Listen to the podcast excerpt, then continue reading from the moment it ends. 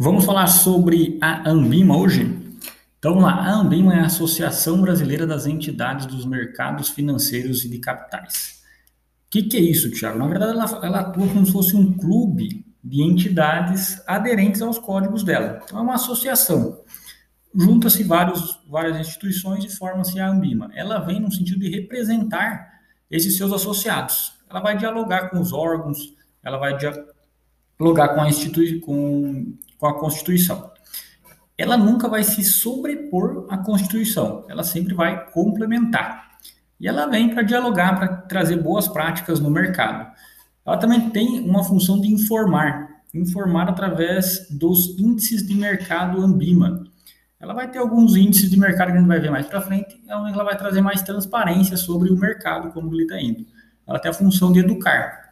Essa educar é através de certificações e educação financeira.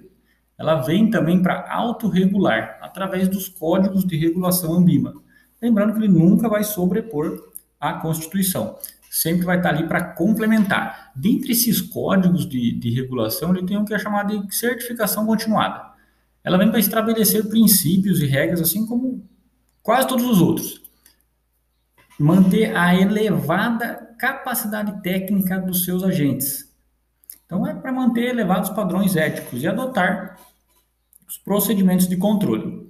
Tem também um código de distribuição de produtos, que ele tem como objetivo também manter, manter os padrões elevados. Você vai ver que todos os códigos eles vêm para manter, geralmente, os padrões elevados e éticos.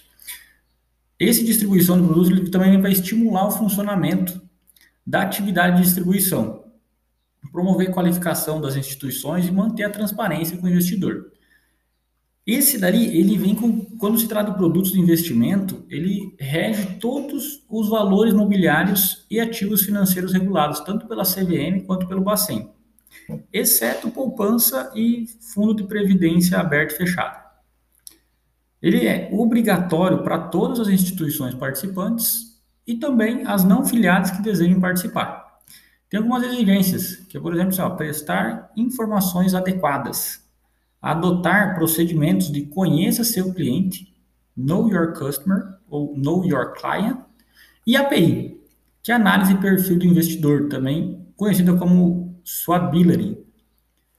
Possuir uma política interna de capacitação para os envolvidos. E quando se trata de publicidade, a instituição que é aderente a esse código, ela pode usar o selo de Ambima lá que está aderente ao código de distribuição de produtos. Deve informar também que a rentabilidade não é líquida de impostos, se possui ou não um fundo garantidor de crédito, e não deve conter promessas de rentabilidade.